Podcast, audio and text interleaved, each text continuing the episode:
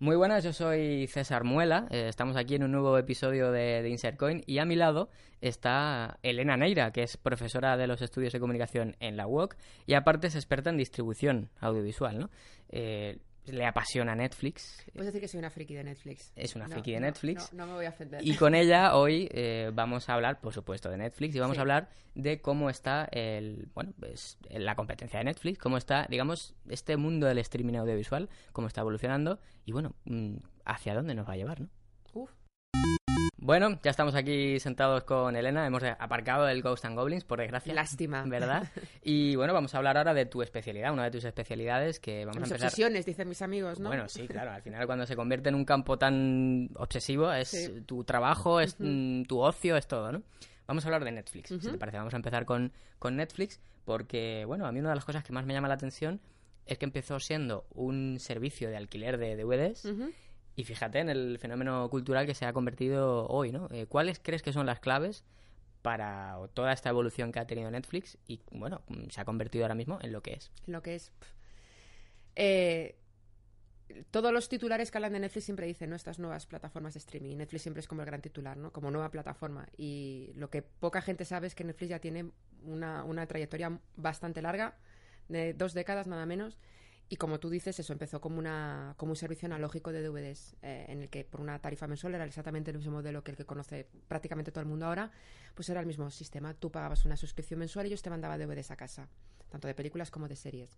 Y de hecho fue un- el primer servicio que se obsesionó especialmente con eh, eh, adquirir los derechos para poder tener las temporadas completas de las series de éxito en aquella época, finales de los 90, pri- mm, dos, años 2000, el momento del gran florecimiento de las series de televisión, Friends, eh, Ujú. todas estas, y empezar a, a adquirir los derechos para, para poder tener los DVDs y mandárselos a las casas. La gente recibía los DVDs en su casa, cuando terminaban de verlos los devolvía a la compañía, todo en un servicio postal gratuito. Claro, Netflix en aquella época aprendió mucho de, de sus usuarios, que todavía era una, evidentemente, solo Estados Unidos, una base de usuarios muy pequeña, pero aprendió mucho de lo que los usuarios buscaban, de lo que los usuarios alquilaban compulsivamente en función de las épocas del año, de las preferencias que tenían las familias, si las familias tenían hijos o no, de si eran parejas solas, de si era gente que vivía sola. Es decir, a- comprendió muy bien cuál era el tipo de entretenimiento que, cre- que quería el usuario, el tipo de entretenimiento en el hogar que buscaba el usuario. Big Data, pero aplicado... Big. Data en la época analógica, que luego le sirvió como sustento para desarrollar el negocio que conocemos ahora. Lo que ocurre es que, claro, en aquella época tampoco Netflix las empresas lo percibían como una amenaza. Era la época de las vacas gordas del DVD y del Blu-ray.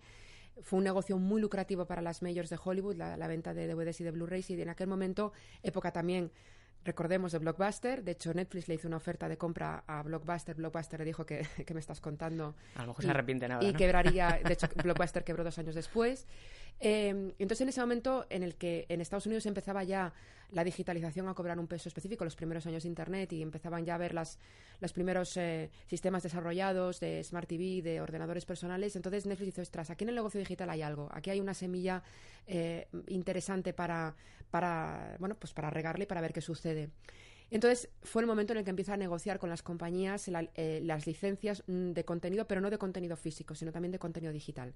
Y las compañías, o sorpresa, en aquel momento tampoco estaban tan interesadas en explotar digitalmente los contenidos. ¿Por qué? Porque, pues básicamente Total, estoy vendiendo un montón de DVDs. estoy vendiendo un montón de, de- de DVDs de La Sirenita y estoy vendiendo un montón de DVDs de packs, de boxes de Friends, pues ¿qué necesidad tengo yo de ponerme ahora a lanzar un negocio digital cuando ni tengo la tecnología, ni el espectador me parece que vaya por ahí? El espectador, pues al final lo que quiere es un DVD, quiere una cosa cómoda. Y entonces Netflix dijo, bueno, pues véndemelos a mí. Y ya me encargo yo Y de... Netflix empezó a licenciar contenido.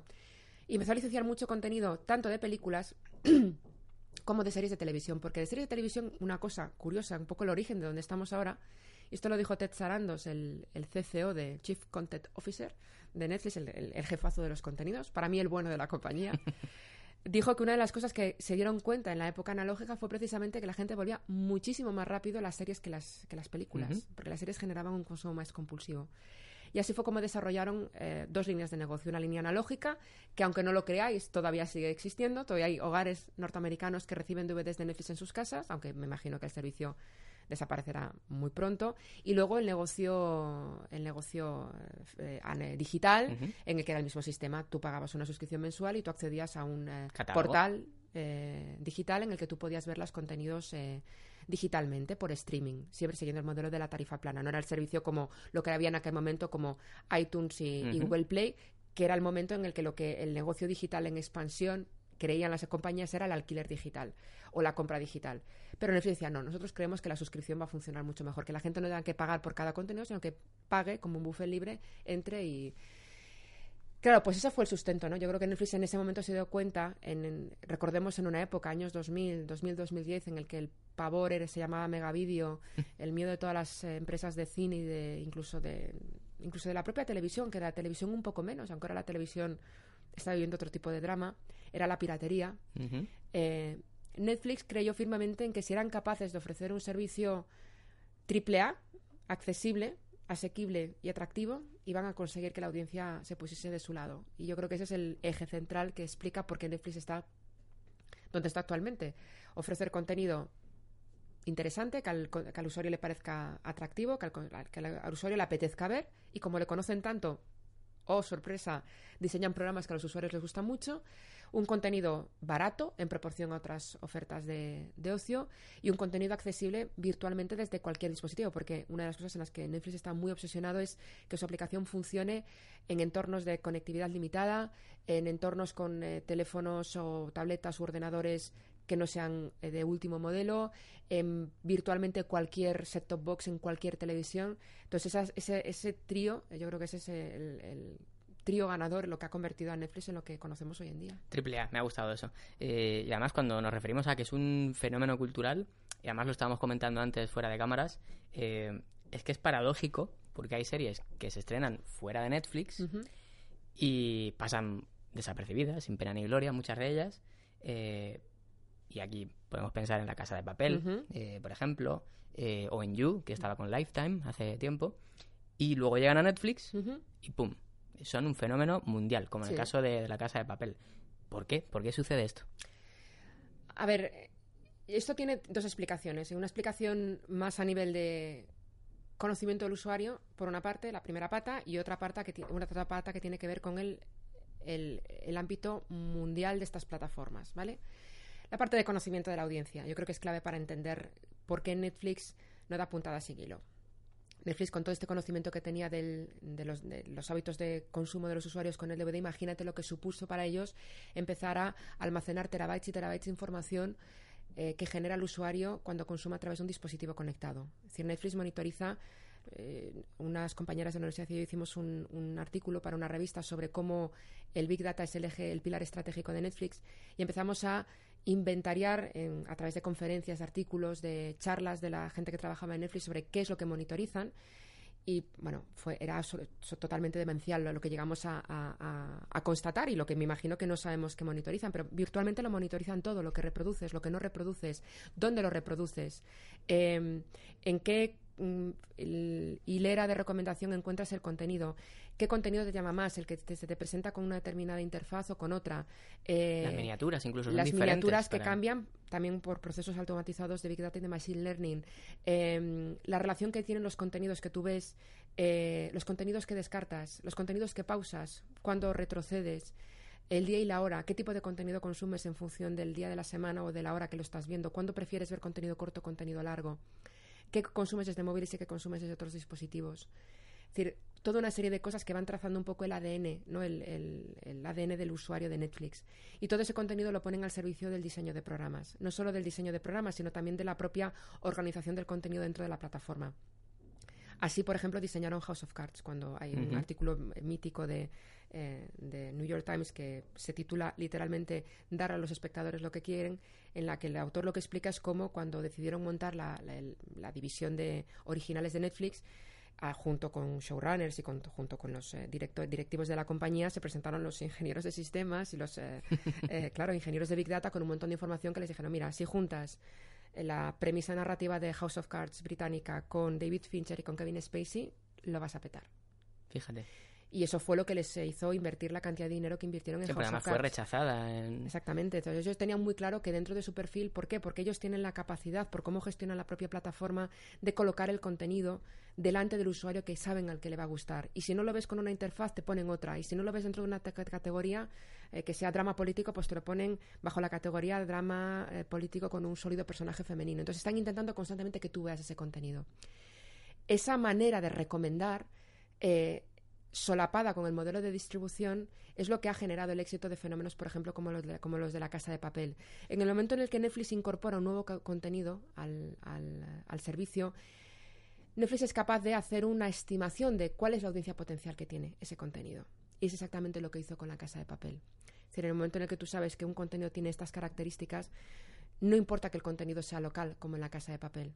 Es capaz de llevarlo directamente a cada uno de los espectadores de la plataforma que saben que van a estar interesados en ese contenido. El famoso porcentaje de match, ¿no? Exactamente, el, famoso porcentaje de afinidad. Entonces, el cruce de esos dos elementos hacen que, por ejemplo, la casa de papel en España tenga un éxito relativo y haya gente que sea muy fan de la serie, pero eh, las propias dinámicas de la televisión convencional, con eh, la, serie empezaba muy tarde, las pausas publicitarias hacía que terminase muy tarde, todo eso genera, y luego la estructura de 70 minutos hmm. genera, y la, y, y la serialización, es decir, el que tengas que esperar una semana para ver el capítulo siguiente, lo que hace es, digamos que reducir el, la audiencia potencial de la serie. De hecho, en las cadenas de televisión lo habitual es que empiecen muy alto y que a medida que van pasando la serie, el interés se vaya perdiendo. ¿Por qué? Porque la gente no es capaz de mantener la atención. Claro, ahora mm, incorpóralo al modelo Netflix. Netflix lo que hace es coge la casa de papel y la estrena en dos bloques.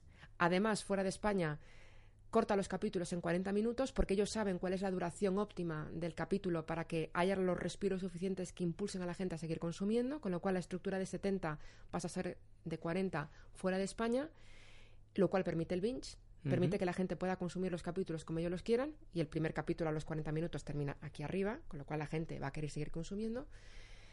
Y luego el hecho de que eh, eclosione en personas muy populares. Pues Neymar publica la historia diciendo que está yendo a la casa de papel, los fans en Turquía cantan el Belachao en un partido, con lo cual empieza a convertirse en un Stephen King creo que lo ha llegado a Stephen King lo ha llegado a compartir, con lo cual todo esto se convierte en un tejido ideal para que se vaya contagiando, porque Netflix es muy bueno no solo desde la parte de recomendación y en la parte de distribución, sino en la tercera pieza, que es la parte de comunidad social. Claro. Entonces es muy bueno generando esa comunidad de, vale, yo no hago como con Juego de Tronos en el que vivo semana a semana el capítulo y, esa emoción y esa excitación, pero sí que me pongo en, el pellejo de los fans y logro crear una excitación muy grande en torno a la conversación sobre la casa de papel.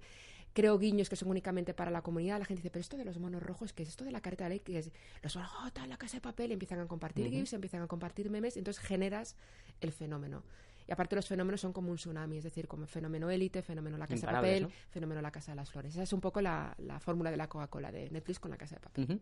Bueno, pero De hecho, han comprado los derechos, la serie estaba terminada y, Netflix va a estrenar. Que imagínate cómo va a ser la campaña en 2019 de La Casa de Papel. Mm, de hecho, habrían sido poco inteligentes si no lo hubieran hecho, ¿no? Después del fenómeno que... Si estarán en Antena 3 seguro que se están tirando de los pelos. Vamos, no, no me gustaría estar en, en Antena 3 ahora mismo en la toma de decisiones de nuevas series.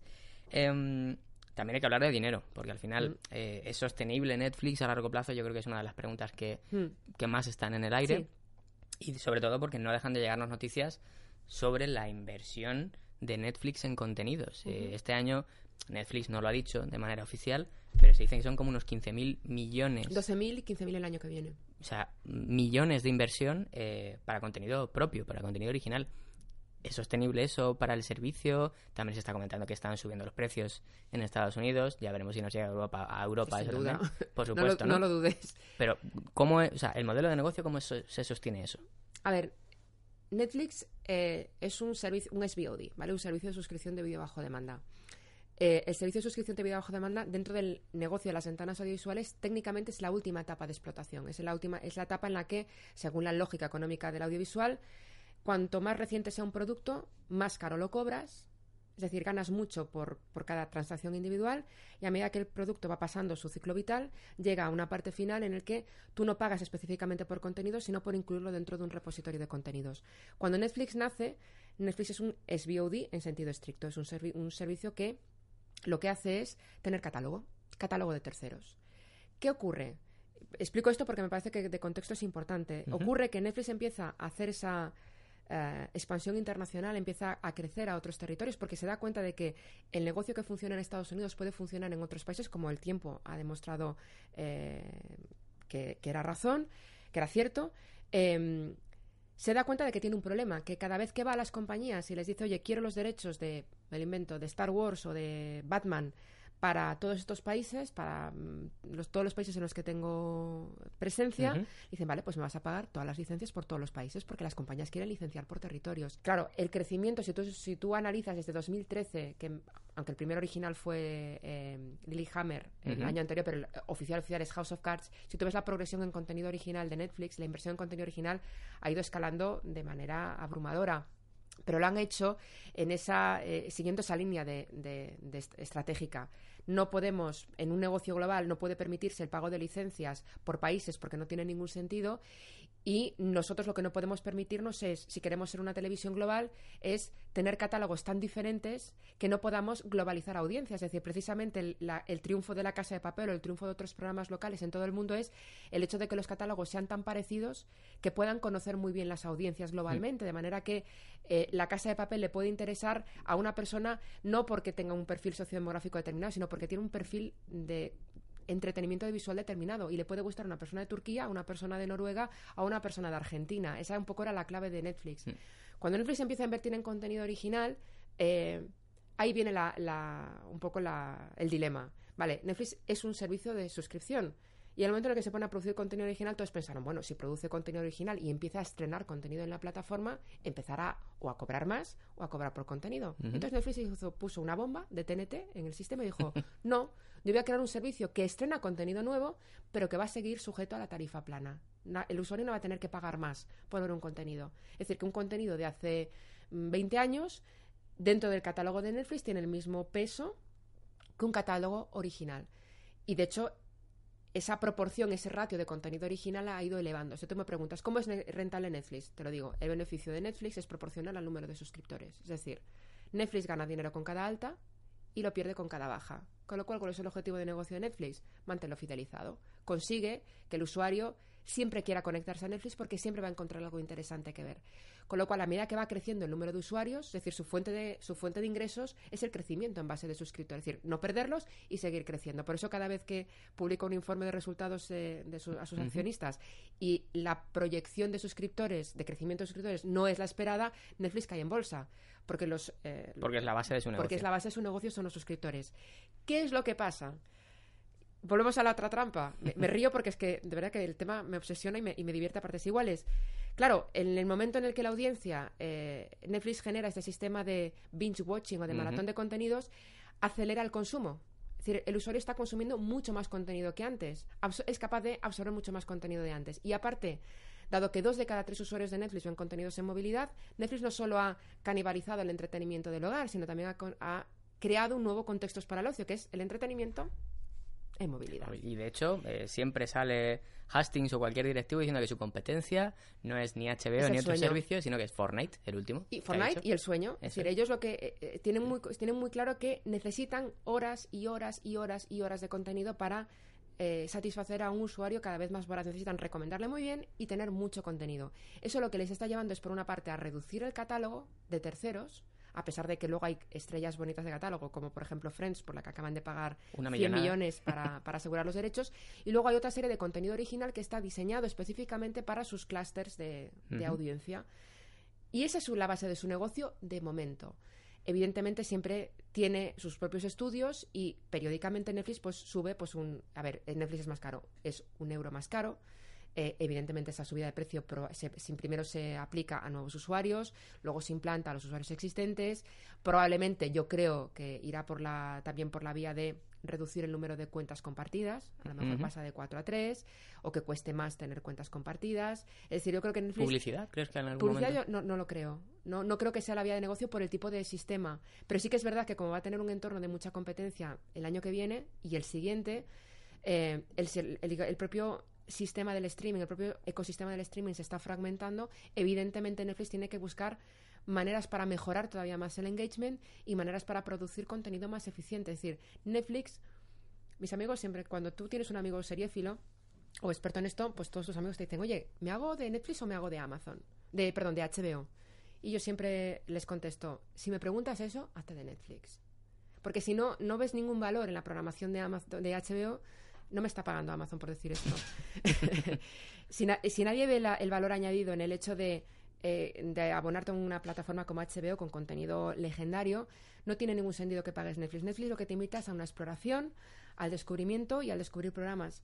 ¿Hay contenido de calidad en Netflix? Sí que lo hay pero también hay contenido patillero Claro, y contenido sí, que sí. está pensado pues para yo confieso sin pudor que yo he visto You como si no hubiese un mañana que he visto Élite como si no hubiese un mañana y que he visto otro contenido que es contenido mm, dentro de los umbrales de la calidad televisiva pues no pasaría pero que a mí me ha resultado pues muy gratificante y, y- y que le he generado horas y horas de consumo Como la comida rápida, ¿no? Exactamente Del streaming y HBO es otra cosa. de hecho, como eh, hay un artículo que publicado en Shataka por, por Adrián Izquierdo, Sí. que es maravilloso y que lo explica muy bien en un único titular. ¿Es Netflix una churrería? Dice, sí, pero es que Netflix quiere ser una fábrica de churros. Claro, es está. decir, ese, digamos, es un modelo, es decir, generar el mayor número de, de contenido posible en formato seriado, porque el formato seriado demuestra que tiene mucha más capacidad para generar intensidad de consumo, que es lo que quieren, que estemos más horas conectados al servicio, y el servicio que no das de baja es el que usas mucho. Am, y sobre todo eso, generar una experiencia de usuario perfecta y sobre todo luego generar mm, fenómenos en contenidos muy determinados. Porque no promociona todo por igual tampoco. obviamente, claro, no hay el mismo esfuerzo pro- eh, promocional. Vamos a hablar, si te parece, de Movistar y Netflix, Madre que es una mía. relación que mucha gente no se esperaba. eh, y me gustaría preguntarte qué crees, qué gana y qué pierde cada uno con, con este acuerdo. A ver, eh, el acuerdo de... mm, a ver, cuando Netflix... eh, Netflix tuvo dos aproxi- aproximaciones a, a territorio... En general a todos los territorios del sur de Europa, ¿no? Una, una primera aproximación la hizo, juraría que por allá por 2013, más o menos. Sí. eh, en el que se dio cuenta de que, sobre todo España, tenía un problema de piratería muy severo. eh, tuvo, creo que, desavenencias con las GAE y le parecía que los mercados no, estaban demasiado maduros como para lanzarse, a, lanzarse en España. Eh, llega 2015, en 2015 lanzan Netflix en España. Llevan con esa política de contenido original apenas dos años, con un catálogo bastante reducido, aunque en general todas las plataformas licenciaron contenido a Netflix. Eh, y parece que ya desde sus orígenes los, los, eh, usuarios denunciaron una cosa que Netflix lleva denunciando en Estados Unidos, en el que todavía los intereses corporativos relativos a la, a la banda ancha son mucho mayores, es a que los clientes de Telefónica no recibían bien la señal de Netflix. Es decir, que Sí. había problemas de, de velocidad de la señal y de calidad eh, de la señal en los usuarios de Telefónica. Esto es un debate que en Estados Unidos eh, compañías como AOL y Time Warner, es decir, eh, las, operadoras de, te- de telecomunicaciones con intereses en compañías de medios, eh, ha llevado a Netflix a, a plantear incluso eh, enmiendas y leyes en el Congreso en favor de la neutralidad en la red. Básicamente lo que Netflix dice es, si tú eres una compañía que tiene una empresa de telecomunicaciones y dentro del conglomerado hay una empresa mediática, tú no deberías entorpecer la señal de otros operadores de, de contenidos, de, otras plataformas de contenidos. Un poco eso dicen, nunca se confirma oficialmente, pero eso dicen eh, ¿Qué que, pasó pasó aquí, en, no? que pasó en España, que Netflix eh, no le parecía eh, demasiado justo que los clientes de Movistar no, re- no recibiesen bien la, la señal. Netflix no tuvo ningún problema en, en explorar otras opciones, como por ejemplo bundelizarse, como hacen en Estados Unidos con otras plataformas como Sling TV, es ofrecer su aplicación dentro de sistemas de televisión de, de televisiones de pago, como puede ser con Vodafone y Orange. Tú en Vodafone y Orange, si contratas el paquete series, puedes acceder a la aplicación de Netflix. Pero el modelo de Movistar es diferente. El modelo de Movistar no significa que la plataforma de Netflix esté dentro del de la oferta de, de apps de Vodafone TV o de Orange TV. El modelo de Movistar es diferente. Netflix que ganaba con el acuerdo con Movistar esto, en que mejorar la calidad del servicio para sus clientes, para los clientes, los suscriptores de Netflix en Movistar. ¿Qué conseguía Movistar?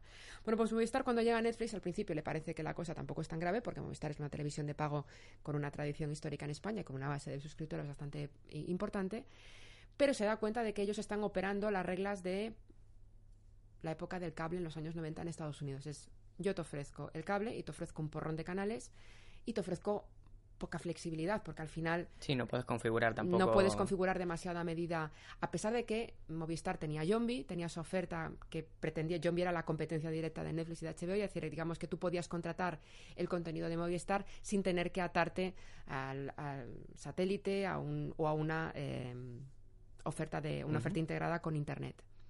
En el momento en el que llega Netflix, Movistar descarta Yombi por motivos que se desconocen, de manera que el, el servicio de streaming de Movistar solamente está disponible para clientes del paquete fusión de Movistar, es decir, si tienes internet o tienes, eh, yo que tengo satélite, imagínate, eh, no puedes ver Movistar. Y entonces Movistar eh, sí que se da cuenta de que necesita contenidos. ¿Por qué? Porque llega Netflix, llega HBO y de repente todos los contenidos que hasta entonces tenían exclusiva los pierde. Porque de repente HBO le dice, todo este contenido que antes te vendía a ti, ahora lo voy a explotar yo en HBO. Y Netflix, todo el contenido que le, que le daba, de repente también se lo retira. Entonces, para Movistar, que a pesar de que tiene acuerdos, tiene los canales temáticos, tiene acuerdos con Showtime y con, un montón de cadenas de, televisión europeas para la incorporación de contenido, se da cuenta de que su portfolio seriéfilo deja de ser bastante es poco solvente, digamos. Entonces empieza a producir contenido original. Es el momento de la peste, de la zona, de vergüenza, con inversiones económicas muy bestias, pero que yo creo, y esto es una valoración personal, como todo lo que he dicho hoy aquí, yo creo que las, las series demuestran que no son suficientemente eh, atractivas para generar suscripciones. No son vectores, ¿no? Para llevar no, gente. porque al final una serie de televisión Netflix utiliza, tiene unos shows que son claramente shows palancas de suscripciones. Es decir, programas como lo será La Casa de Papel en 2019, como Stranger Things o como House of Cards hasta tiempos relativamente recientes. O como Juego de Tronos O como Juego de Tronos o como Narcos, son palancas de suscripciones. Generalmente aparte con sus segundas temporadas. ¿Por qué? Porque se genera tanta excitación entre los fans que la gente dice, bueno, pues me, me voy a abonar por lo que cuesta me abono para ponerme al día. Entonces, Movistar no consiguió eso con sus series originales. Entonces, lo que ellos le plantearon a Netflix fue, bueno, pues esto es un win-win. Y aparte, como estamos en Latinoamérica, podemos hacer un win-win en los territorios de habla hispana. Tú te incorporas con tu contenido original, con los Netflix Originals, a mi catálogo. Para mí es una excusa para mejorar el servicio de bajo demanda, es decir, la aplicación de Movistar eh, eh, digamos que el decodificador de Movistar mejora, eh, el sistema de para encontrar contenidos mejora, entonces Netflix no va con su propia aplicación, sino que los contenidos se van, migran a la aplicación de Movistar y lo que se ofrece es una oferta conjunta, un pack fusión series que incluye los contenidos de Netflix. Entonces tú podrás ver determinados contenidos de Netflix, los podrás ver en Movistar dentro del ecosistema de Movistar. ¿Qué pierde Netflix con el acuerdo? Pierde Big Data. Pero es verdad que eh, a la larga yo creo que a Netflix lo que le permite es que entrar en un tipo de entrar en un tipo de hogar, en un tipo de usuario que probablemente no está familiarizado con el contenido de Netflix, que probablemente no sea tan ávido con las tecnologías, el que probablemente no se aproximaría a Netflix si no hay un embajador en el hogar que lo introduzca. ¿no? Normalmente los niños son los que introducen, o los jóvenes, o la gente más joven es la que introduce Netflix en el hogar, como yo hice con mis padres, por ejemplo, con Fariña. Mis padres, no me cansé de recomendarles Fariña, y se abonaron a Netflix por Fariña y ahora están absolutamente enloquecidos con Netflix. Entonces yo creo que ese es el win-win para ambas partes. Para, para Movistar es tener contenido y vincularse una máquina, a una marca que internacionalmente tiene una resonancia potentísima. Y quitarse los problemas técnicos también. Y quitarse los problemas técnicos con una renovación del parque de descodificadores y con el modelo de consumo bajo demanda. Y Netflix lo que consigue es, por fin, acercarse a nuevas, de manera secundaria, acercarse a unas audiencias que probablemente de otra manera no, no alcanzaría y por otra parte mejorar la señal en los hogares que tenían fibra de Movistar. Vamos a ir metiendo la patita, si te parece, para no que Netflix no acapare toda la conversación, vamos a hablar también de otros servicios de, streaming y de hecho este, este 2019 mm, pinta que va a ser bastante interesante, ¿no? Tenemos a Apple, tenemos a Disney, tenemos a un montón de actores que se están pensando venir con su propio servicio de, streaming propio. Mi pregunta... Y que ahora deben estar pensando, cuando vinieron los de Netflix a pedirme que les licenciase, les licenciase todo contenido, yo les dije, no, a mí lo de explotar digitalmente no me interesa, se ven estar tirando los pelos. Ahora, mismo, seguramente que hay mucha gente muriéndose las uñas, ¿no? Por decisiones pasadas. Pero bueno, tenemos Netflix, HBO, mm. Movistar Plus, Amazon Prime Video, Apple, eh, Disney. ¿No está empezando a haber ya demasiados servicios de streaming como para que la gente se sature o no se lo pueda permitir sin duda, Sin duda. A ver, el, negocio en general de la televisión por Internet está, mm, y aparte luego todo, esto suma pues eh, plataformas de vídeo gratuito, como puede ser YouTube, mm, sumar en las cadenas de televisión con sus propios servicios de cacha, es decir, que la, oferta de entretenimiento digital está aumentando, bueno, el, pico televisivo, ¿no?, que decía eh, John Landgraf. A ver, eh, sí que empieza a haber muchas, evidentemente esto genera una fragmentación y un nuevo ecosistema para Netflix tremendo, y genera que el usuario no pueda, evidentemente, acceder a todo lo, a todo lo que se le ofrece. Eh, el promedio, eh, en, Estados Unidos, por ejemplo, el promedio por servicios por hogar suele ser de dos, tres servicios. De esos dos, tres servicios, normalmente uno es Netflix. Es el, que acapara el, en popularidad y en penetración en los hogares estadounidenses. ¿Qué ocurre aparte? Y no creo que el problema sea que haya muchos servicios. Eh, el problema que hay, la gran particularidad, es que todos están virando hacia la exclusividad del contenido ese es el gran problema. eh, no es un problema cuando más o menos cada servicio puede ser más o menos competitivo en precio, puede ofrecerte más o menos cosas, pero más o menos el contenido es similar en todas las plataformas. Pero es que ahora mismo todas las plataformas están pivotando hacia el contenido original. ¿Por qué? Porque tener una buena cartera de contenido original es lo que al final genera que una persona quiera suscribirse a una u otra plataforma o tener una buena oferta de televisión de fusión y de líneas móviles lo que te hace que te abones a Movistar o que te abones a Vodafone. Al final todo es una cuestión comparativa. Pero en el caso de las plataformas de streaming ya no es el precio, porque todas más o menos se mueven en el mismo umbral económico. Yo creo que lo que va a acabar ocurriendo, evidentemente, es que las empresas lo que van a hacer es redoblar sus esfuerzos por eh, reforzar el engagement con el usuario, sin ninguna duda, y luego que van cada una va a especializarse en sus propias estrategias. Eh, en el caso de la estrategia de Disney, ya ha dicho que una claramente va a ser el precio, es decir, que va a ser más barata que, Netflix. Uno, dos, Disney va a la línea de flotación eh, de el contenido más atractivo, que es evidentemente las franquicias que le han dado el éxito, como Marvel y como Star Wars. Eh, y tres, Netflix, Disney lo que va a hacer es una explotación 360 jamás, jamás vista de su propiedad intelectual, porque cuenta que Disney coge al público desde que son niños hasta que son prácticamente ancianos. Es decir, que va a generar, es decir, es una, tiene una capacidad para generar audiencias Disney bestial. Con lo cual, yo creo que Disney se va a centrar sobre todo en el público familiar, es donde yo creo que veo la amenaza, donde es verdad que Netflix está intensificando su, su cartera de contenido infantil, pero yo creo que donde va, le va a hacer daño verdaderamente Disney a Netflix es en el contenido infantil. Apple tiene otra ventaja competitiva, que es el parque de dispositivos que tiene. Es decir, que con cualquier Apple, con una actualización de iOS te va a entrar una, una aplicación. Un eh, pop-up diciéndote nueva serie de no sé qué. Y evidentemente te va a entrar una nueva aplicación con una aplicación para ver contenido en tal. Tendrás un mes gratuito, podrás ver el contenido. Y luego, evidentemente, el fichaje de contenidos que ha hecho es. Eh, no está ni tan mal, ¿no? los showrunners suyos no, no están ni tan mal. Me sorprendía muchísimo, por ejemplo, que Apple decía que no va a permitir violencia. Eh, sí, todo un contenido como muy blanco, muy, ¿no? Sí, porque decía, a nosotros, ostras, poca broma, nosotros no queremos que la gente en, en represalia deje de comprar iPhones. Entonces, parece que lo de Apple va eh, a un contenido también como muy friendly, eh, muy competitivo. No creo que sea la línea para nada. Es, decir, claro, Disney es una empresa de medios. Apple es una compañía tecnológica. Es decir, Apple está bien que trabaje en contenidos, pero es que Disney es una empresa de, de, contenido. De, claro que Disney tiene que meterse en esto. Pero para Apple no creo que tampoco sea su negocio. Si ellos consiguen una aplicación de vídeo interesante y con mm, contenido de vídeo interesante que se vea bien en su móvil, pues lo que está generando es reforzar el engagement hacia la marca Apple. Con lo cual yo creo que eso va un poco atrás de ahí. Y luego Amazon Prime Video, que poco a poco ellos también está invirtiendo muchísimo, muchísimo dinero, dentro de nada va a venir la serie El Señor de los Anillos y sobre todo que ellos tienen un negocio que también es un ecosistema cerrado porque al final Amazon lo que dice es yo lo que quiero es suscriptores de Prime yo lo que quiero es que la gente se abona a Prime aquí en España los pagamos mm, la casitos de Prime pero es que en Estados Unidos están pagando casi 100 euros por Prime al año.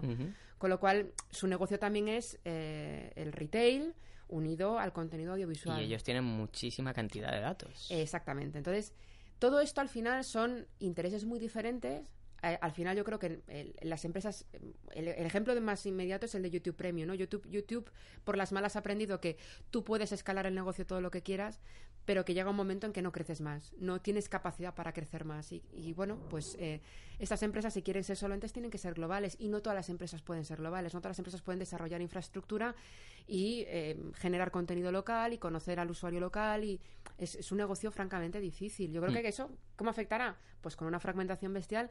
Y imagino pues que cada vez será más habituales las alianzas, ¿no? Que puedas comprar un pack con descuento, que las ofertas se aglutinen, fusiones. Todo el mundo daba por sentada la, fusión entre Apple y, Netflix, que no parece tan descabellada, pero bueno, también yo creo que veremos fusiones. Las fusiones han sido tradicionalmente la manera en la que el sector audiovisual se ha, convulsionado. Pues la de Disney Fox es la, es la última, ¿no? Y la que acelera la, evolución hacia otra cosa.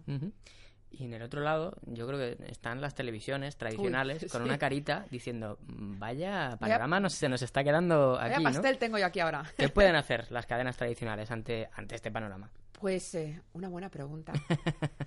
A ver, eh, ah, vamos a sacar la libreta a ver si. Sí, no, a ver, las cadenas tradicionales, yo creo, lo primero y que me parece lo, que más invita al optimismo es que las cadenas han dado cuenta de que necesitan adaptarse, que no, no, tienen otra otra otra opción.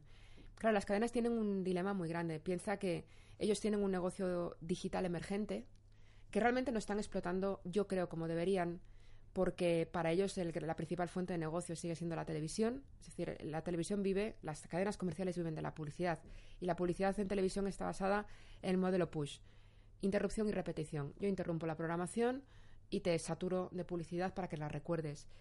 Y lo que marca la cotización del espacio es lo bueno que sea el programa que hay en esa, en esa franja. Así funciona el negocio de la televisión. Claro, si tú empiezas a explotar un negocio digital óptimo, un negocio digital en el que no puedes poner tanta publicidad porque el usuario no la quiere, eh, si ya de por sí el usuario está predispuesto a ver el contenido en digital porque para él es mucho mejor que tener que decir, lo veo aquí a las 8, estás reconociendo que el digital está canibalizando la audiencia del lineal y entonces estás perdiendo argumentos frente a los anunciantes de cara a eh, justificar exactamente justificar que tienen que pagar lo que lo que se paga por, por un anuncio en, en televisión con lo cual yo creo que ese es el dilema importante.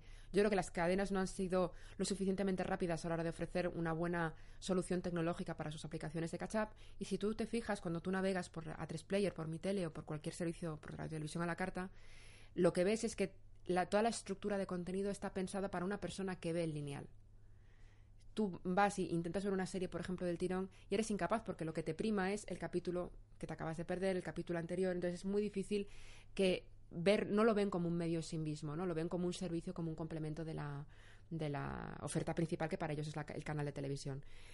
¿Qué está pasando en otros países que ya el, drama lo han vivido antes? Pues básicamente yo creo que se, reduce a tres cosas.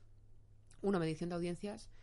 Eh, dos, el tipo de contenido por el que apuestas. Y tres, la publicidad. Tema de medición de audiencias. El chiste máximo, el jajaja aquí, Festival del Humor, ¿no?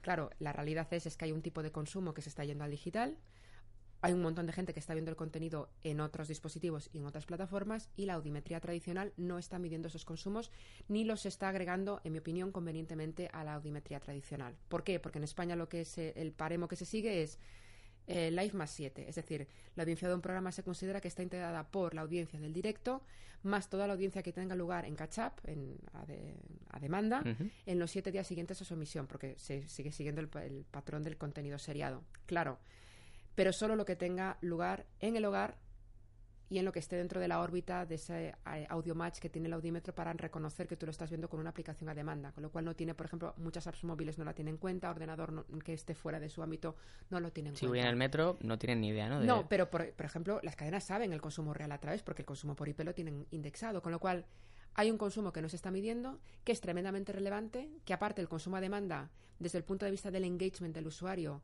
es mucho más intenso, porque una persona que decide voluntariamente darle play a un, en una tableta o en un, es que quiere ver ese contenido y no otro, no es ruido de fondo. Entonces, la audiometría está eh, en fase de revisión. Las cadenas no saben cómo agregarlo, porque claro, los anunciantes eh, dicen, bueno, claro, pero es que yo estoy poniendo la publicidad aquí como esto nos lleva al tema de la publicidad. Es decir, yo creo que están conectados hasta que no se revise la audiometría. Probablemente no se va a resolver el tema de la publicidad. El tema de la crisis de la audiometría nos conecta con, el siguiente gran qué de las televisiones, que es el tema, de la, el tema de la publicidad. Claro, el tema de la publicidad, que es el sustento de las cadenas de televisión, eh, es muy tremendo. Porque hasta ahora lo que han hecho las cadenas de televisión ha sido, vale, si un anunciante me contrata la publicidad en televisión, yo como medio de complemento le ofrezco esto que nos encanta a todos cuando intentamos ver en un servicio de televisión a la carta un vídeo y es que nos pongan el mismo programa tres veces. y es que el anunciante contacta una, contrata una serie de impresiones y entonces lo que hace el, servicio de, de catch-up es servir ese anuncio una y otra vez o en cada interrupción siempre te sirve el mismo anuncio. Eso es lo que tiene que cambiar. Digamos que las cadenas están, y ya en Estados Unidos está yendo muy en ese sentido, es desarrollar sistemas que permitan saturar menos tanto el lineal como el digital, porque se sabe que el, espectador cada vez es más reacio a la publicidad y luego generar sistemas, sobre todo en el digital, porque el digital lo permite, porque el digital deja, el usuario deja una huella, sistemas de lo que ellos, de lo que se está empezando a llamar Advanced TV, televisión avanzada, y es poder poner, no es compra programática, sino es elegir muy bien cuál es el anuncio que ve el usuario cuando ve un programa. Y eso no solamente se basa en criterios como el sexo, la edad, el nivel de instrucción, o el, sino también en lo que el usuario está viendo. Esa es la base, por ejemplo, de negocio de Hulu. que es Hulu, recordemos, eh, estaba repartido parte del accionario entre Disney y entre Fox, y ahora el accionista mayoritario es Disney. Eh, Hulu es la productora del cuento de la criada y es un sistema, es un Netflix no es realmente eso, pero bueno, digamos que en una interpretación amplia es un Netflix con publicidad. Hulu ha sido una de las plataformas que mejor ha sabido en Estados Unidos explotar los servicios, lo que se llama ABOT, servicios de suscripción con publicidad. Entonces, las cadenas de televisión convencional lo que le están diciendo al anunciante ahora, sobre todo, yo te digo, en Estados Unidos, es decirle, vale que tu anuncio de coches lo va a ver menos gente en lineal, porque en lineal está viendo mucho menos gente en la televisión. Pero es que si tú me das una segunda versión de tu anuncio, o hacemos un anuncio diferente para el digital, o incluso un anuncio que sea interactivo, o un anuncio que sea como más un tipo branded, yo solo voy a poner a la gente que está viendo cuántico o FBI, que esa gente le encantan las eh, mm, tales, perfil ideal. Para... Entonces lo que le ofrece es como una manera, la televisión da cobertura, es decir, llegar a un montón de hogares, y el digital lo que da es afinidad, es decir, es llegar al público relevante. Entonces teníamos esa, la, primera pata era la audiometría, la segunda, la segunda pata era la publicidad y luego nos lleva el tema del contenido. ¿Qué le pasa a la televisión? Que el la ficción ya no soporta el contenido, ser, estar enlatado.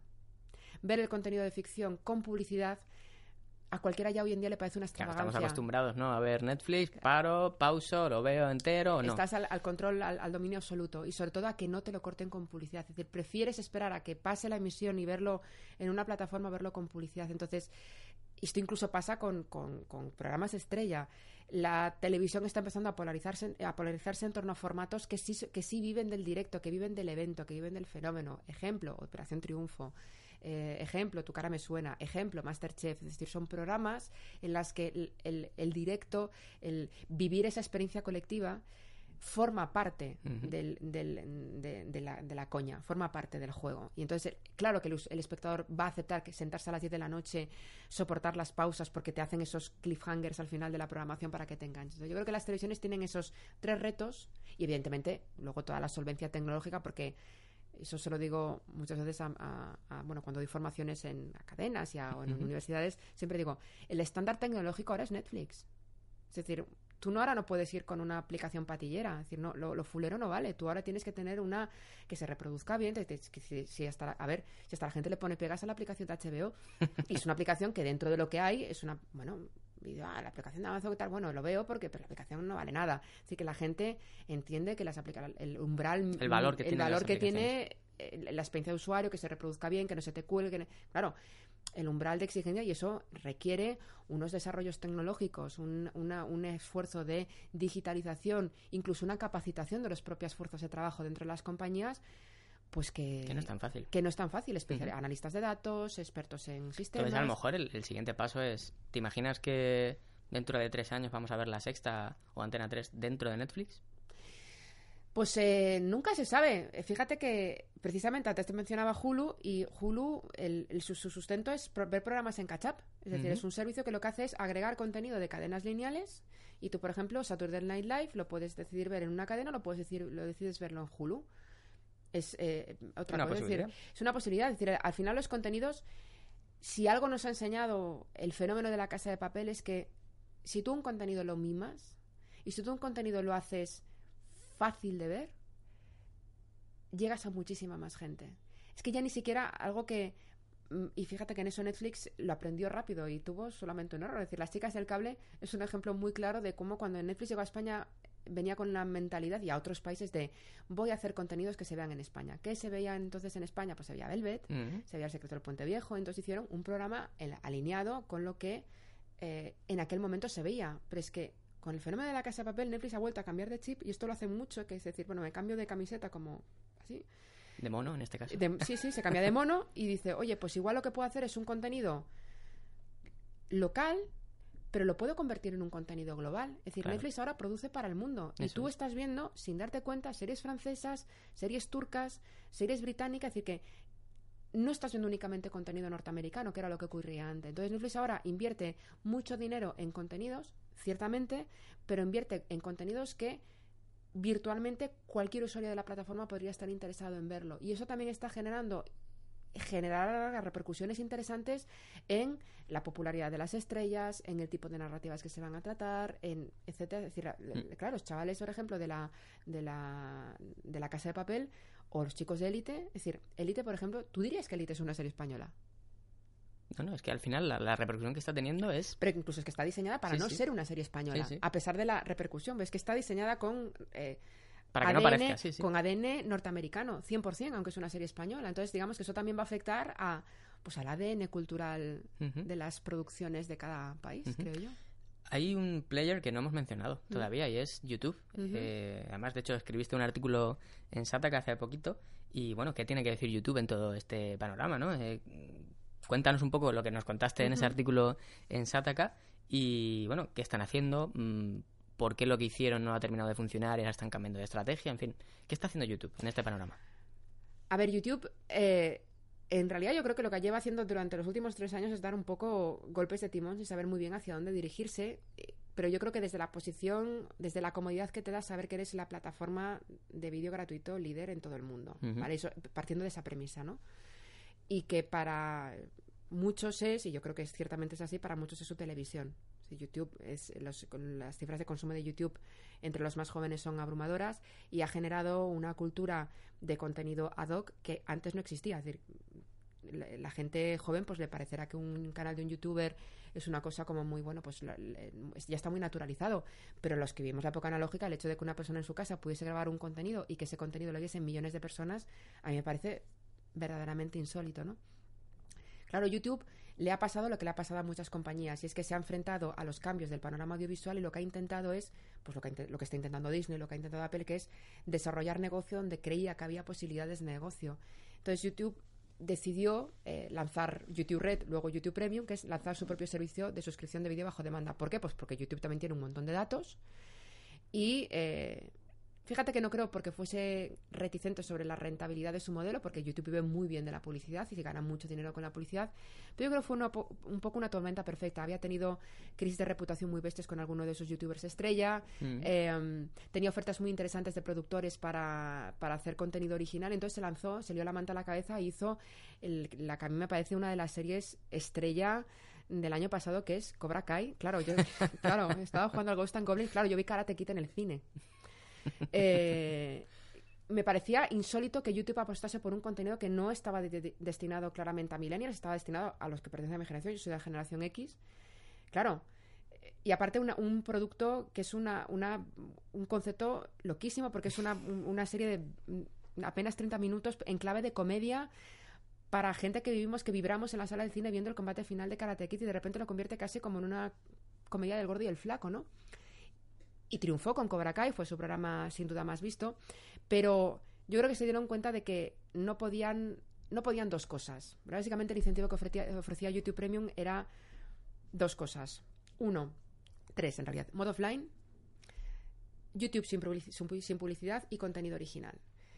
Y decíamos lo de la gasolina de Netflix, que es lo que ha conseguido que Netflix sea tan poderoso, es la gasolina de los contenidos. Yo creo que el problema de YouTube Premium era la gasolina de los contenidos. Luego hizo este parche de, bueno, hago un bundle con YouTube Music, entonces si coges YouTube Music y coges YouTube Premium, eh, pagas creo que eran 10, 12, 12 euros y no funciona. Es decir, digamos que las altas no sucedieron al ritmo esperado y entonces YouTube lo que ha hecho ha sido decidir volver a ser YouTube.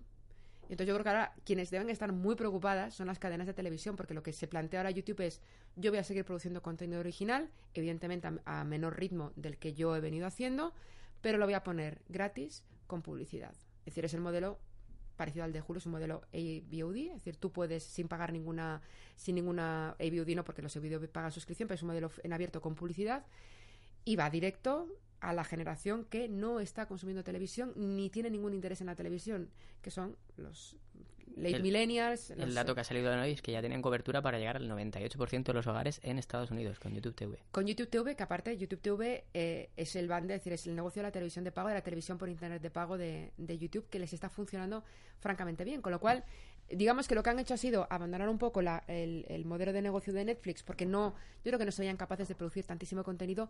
Tampoco han hecho programas más allá de Cobra Kai que hayan resonado de una manera eh, muy especial y porque el tipo de contenido que se consume en YouTube mm, está muy definido. De hecho, el, no sé en qué, creo que en CES Las Vegas el año pasado uno de sus... Eh, de sus eh, uno de los trabajadores de YouTube decía que pero del orden de una auténtica barbaridad del orden del 60% del contenido que se consume en YouTube es contenido impulsado por algoritmos. Es decir ese es el, el nivel del impacto que tiene eh, el, el, el, sistema de recomendación de YouTube no más que el activo de bueno voy a ver esto voy a ver lo otro. Con lo cual yo creo que YouTube lo que ha hecho ha sido aprender de sus errores y decir bueno este negocio no me interesa, mi negocio lo conozco muy bien y voy a seguir un poco por ese terreno. Y ahí sí que YouTube no tiene competencia. A día de hoy no la tiene.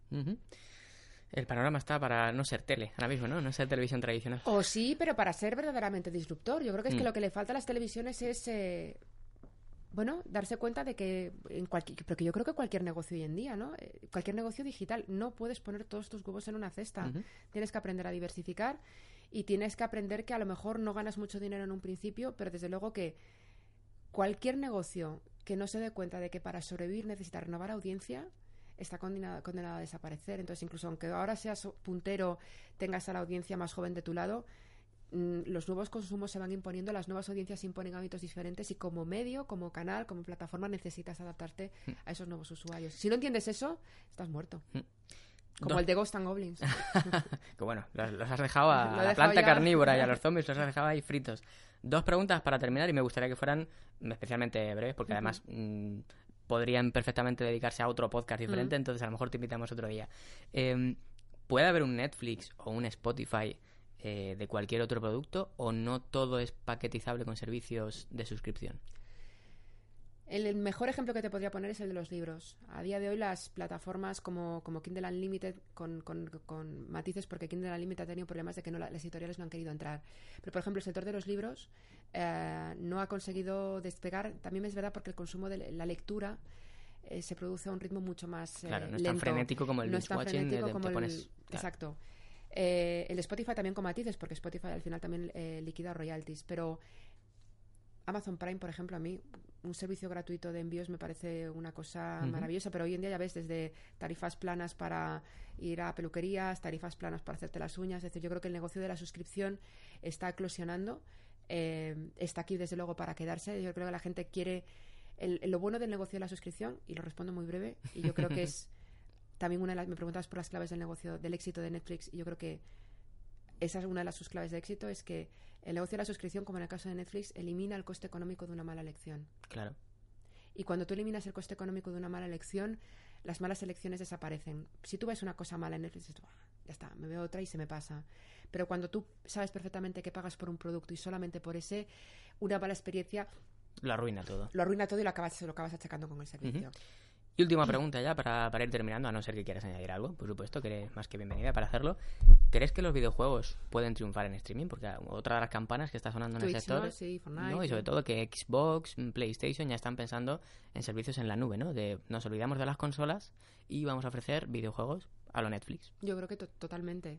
De hecho, hay digamos las comunidades que se han creado en torno a, fenómenos de pues, como Fortnite o, o, lo que está ocurriendo en Twitch, es decir, los propios e-games es decir, demuestran el, el, potencial que tiene el sector del videojuego, incluso ahora que está hibridando con la propia ficción. Es decir, Netflix ha, triunfado con Bandersnatch, desde luego no creo que sea el, el, único formato interactivo que veamos en Netflix. De hecho, Netflix decía que tenía dos líneas de negocio, lo dijo Ted Sarandos cuando estuvo en el Mobile World Congress, dos líneas de acción, una los contenidos interactivos y uno los montajes exclusivos para móviles. Claro decir, pensar... Ojo ahí, ¿eh? Y ojo ahí, porque ahí sí que puede haber, los, mm, puede haber una, línea de negocio muy interesante. O sea, yo sin duda, yo creo que los videojuegos es el gran... Es decir, permitir descentralizar la no dependencia de un aparato, democratizar el acceso a determinados contenidos, que ahora no pasa si estás en un sistema, en un sistema u otro. Yo creo que sin duda hay una, una vía de expansión súper interesante.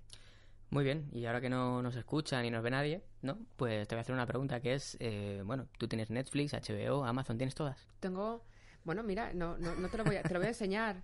Eh, te lo voy a enseñar para que no haya duda. Madre mía, Netflix, HBO, Movistar Plus, Prime Video, YouTube, YouTube Music y, y Just, Watch. para buscar dónde está cada cosa. Dónde está cada cosa, claro, para no hacerte un lío. Bueno, eh, muchas gracias por estar aquí, Elena, por, eh, por, tu amabilidad, por tu don para explicar las cosas. Un lujo, la verdad, me lo he pasado muy bien. Y nada, quién sabe, a lo mejor en unos meses nos, vemos otra vez. Genial, para hablar, no sé, de que Netflix ha, no sé, se ha fusionado con Apple o alguna historia rara. Pues nada, muchas gracias eh, también a vosotros por estar aquí viéndonos o escuchándonos y nos vemos en el siguiente episodio de Insert Coin. Mm, te pediría que a lo mejor mm, digas un juego que a lo mejor el siguiente invitado mm, pueda jugar. Yo era muy, muy fan de Kung Fu Fighter. Vale. Pues Kung Fu Fighter para el siguiente invitado. A ver si se anima, ¿vale? Se anima. Pues nada, nos vemos en el siguiente vídeo o podcast. Hasta luego. Hasta luego.